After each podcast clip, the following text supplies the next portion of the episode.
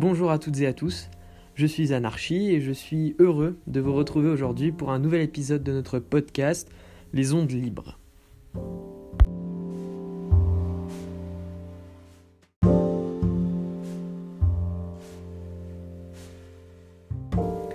Et dans le pur respect de ce que j'avais annoncé au tout début du premier épisode, je poursuis pour ce second enregistrement mes pérégrinations antiques en dressant le portrait d'un personnage mineur, appelé Tercite, d'une œuvre, elle, bien majeure, à savoir l'Iliade d'Homère.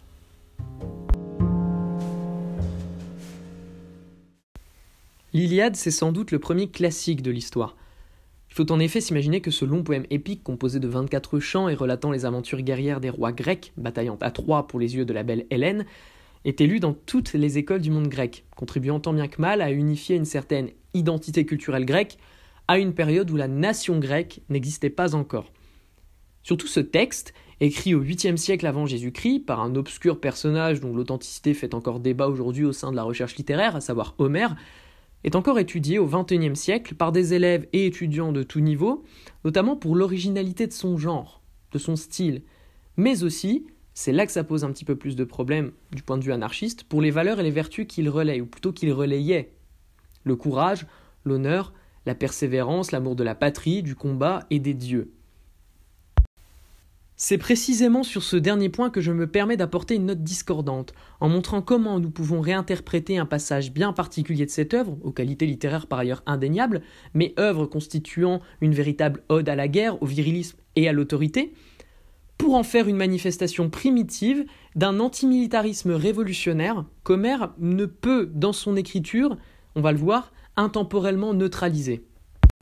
Ce passage, véritable brèche dans l'œuvre moralisatrice qu'est l'Iliade, est situé au cœur du chant 2.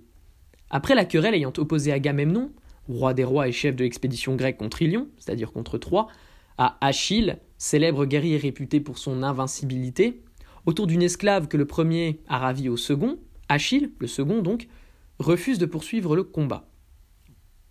Agamemnon propose donc à l'Assemblée des rois de mettre un terme à la guerre afin d'éprouver la volonté de combattre des soldats grecs.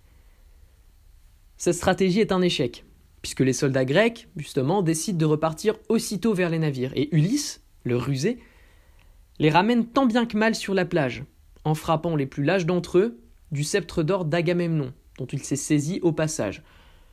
Dès lors, un seul, Tercite, ose se dresser contre l'autorité des rois, et invective violemment Agamemnon avant d'être lui aussi maté par Ulysse et moqué même par l'armée tout entière et, fait important, par Homère, l'écrivain, lui-même.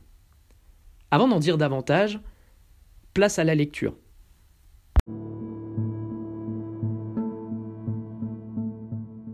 Ce passage commence par une prise de parole d'Ulysse, qui essaye de remotiver les troupes grecques. Calme-toi, malheureux. Prête l'oreille aux autres. Ils valent mieux que toi. Tu n'es qu'un lâche, un pleutre. Au combat, au conseil, tu ne comptes pour rien. Nous ne pouvons ici, nous autres Achéens, devenir tous des rois. Il n'est pas bon d'avoir trop de chefs. Un suffit. Le prince à qui le fils du perfide Chronos a donné le pouvoir. Ainsi, parlant en maître, il apaise l'armée. Lors, ils font demi-tour. Des vaisseaux éducants, ils accourent en grand tumulte à l'assemblée.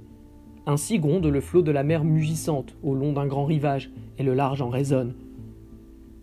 Tous enfin sont assis, et demeurent en place. Seul reste à croisser l'inlassable bavard qui se nomme Tercite.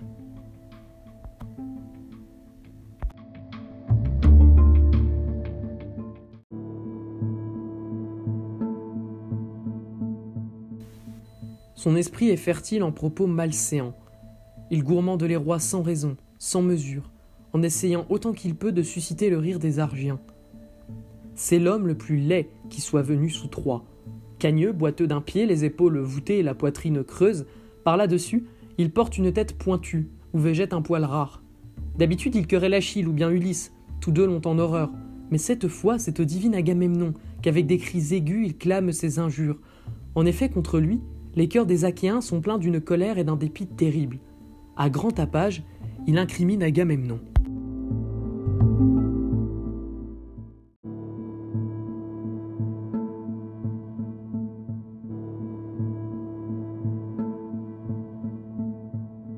De quoi peux-tu te plaindre encore, fils d'Atrée?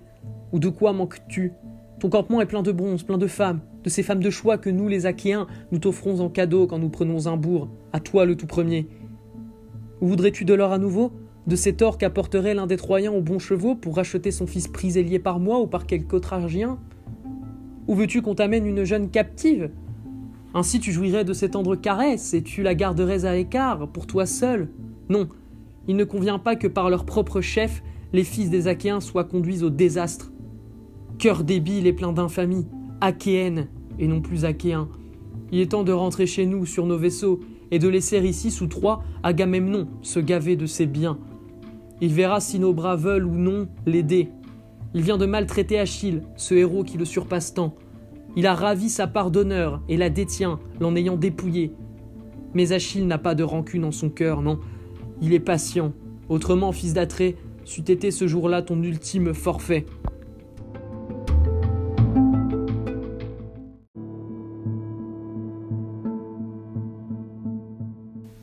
Ainsi parle Tercite, en querellant le chef de peuple Agamemnon. Mais le divin Ulysse est bientôt près de lui. Il lui décoche un regard sombre, et le gourmand dans ses rues de paroles.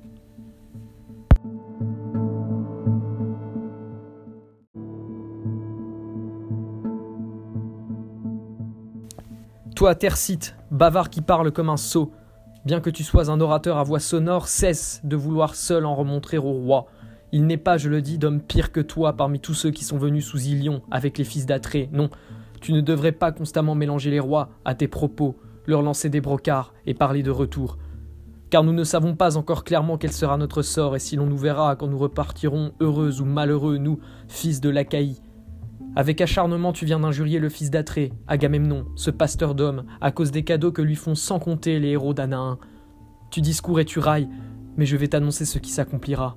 Si je te prends encore à te conduire en fou comme tu viens de faire, Culis cesse alors d'avoir la tête en place au-dessus des épaules, qu'on ne m'appelle plus père de Télémaque si je ne te saisis, ne t'enlève tes hardes, manteaux, tuniques et linges enveloppant ton sexe, et ne te chasse ainsi de l'assemblée, en pleurs vers les sveltes vaisseaux meurtris de coups affreux.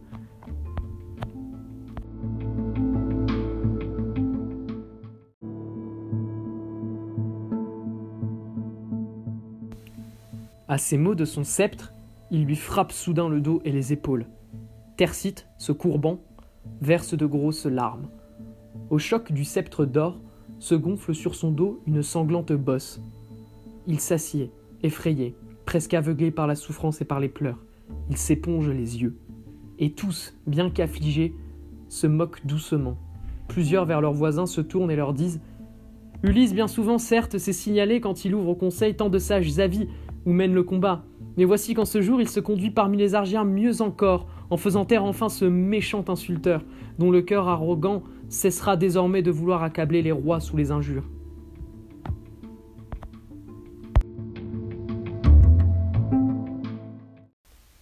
Prenons d'ores et déjà une distance critique intransigeante et nécessaire face à ce que nous venons d'entendre.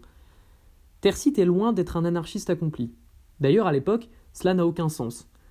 Homère le dépeint selon son propre système de valeurs, il est donc volontiers sexiste et misogyne, et n'exprime aucune réserve non plus contre le pillage ou l'esclavage, notamment sexuel. Nous ne pouvons donc pas décemment défendre pleinement Tercite. Seulement ses propos sur la guerre et le comportement des rois sont très justes et doivent retenir notre attention. Signalons avant tout commentaire que sous la plume, ou plutôt le stylet d'Homère, Tercite n'est guère exposé à son avantage. C'est un personnage grotesque, hideux, bancal et par-dessus tout lâche, c'est-à-dire l'exact opposé des valeurs que l'auteur espère instiller dans les esprits de ses lecteurs à travers le genre de l'épopée. Plus encore, nous pouvons dire que par cette ridiculisation physique et rhétorique, et même presque ad personam de Tercite, Homère crée en fait un personnage butoir, une forme d'exutoire dans lequel il place tout ce qu'il déteste.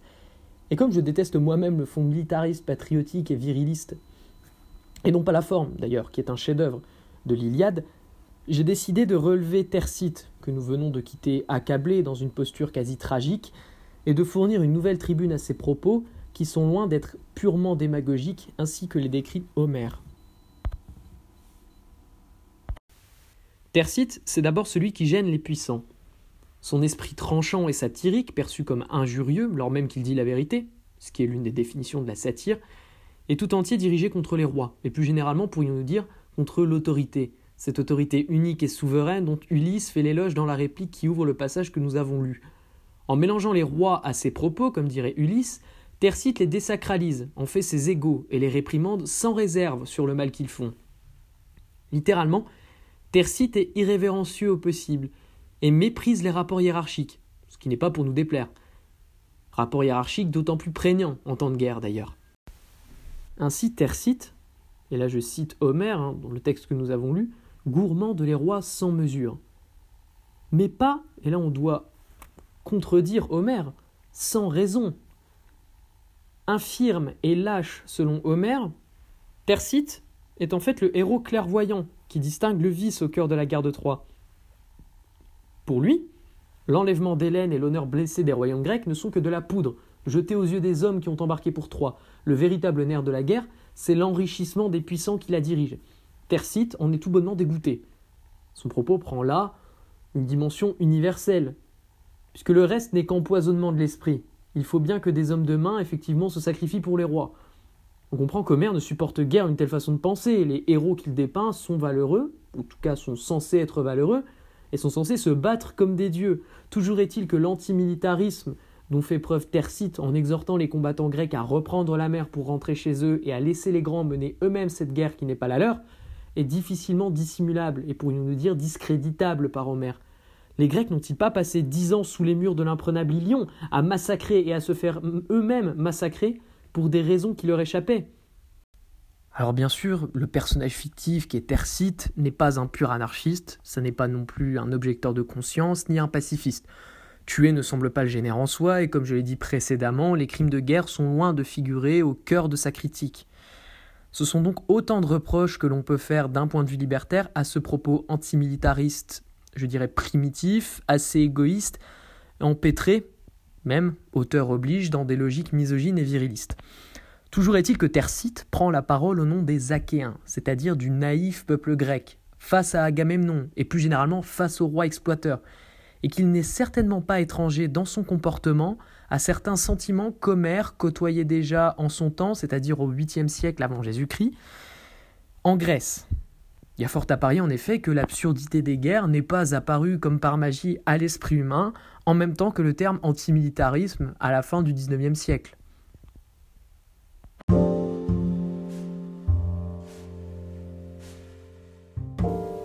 Voilà, je vous laisse, peut-être un peu abruptement d'ailleurs, mais peu importe, sur ces quelques remarques qui, je l'espère, auront éveillé votre esprit critique et vous auront empli de haine contre toutes les guerres, quelles qu'elles soient. J'espère également que ce format, plus court et diversifié, puisque j'y ai inclus une lecture, ce qui est également plus agréable pour moi, vous plaira. D'ici le prochain épisode qui portera très certainement sur un autre sujet antique, j'ai le projet de, faire une émission notamment sur Diogène le cynique, portez-vous bien et cultivez les graines de la révolte autant que possible dans votre esprit et dans les esprits qui vous entourent. Merci à vous.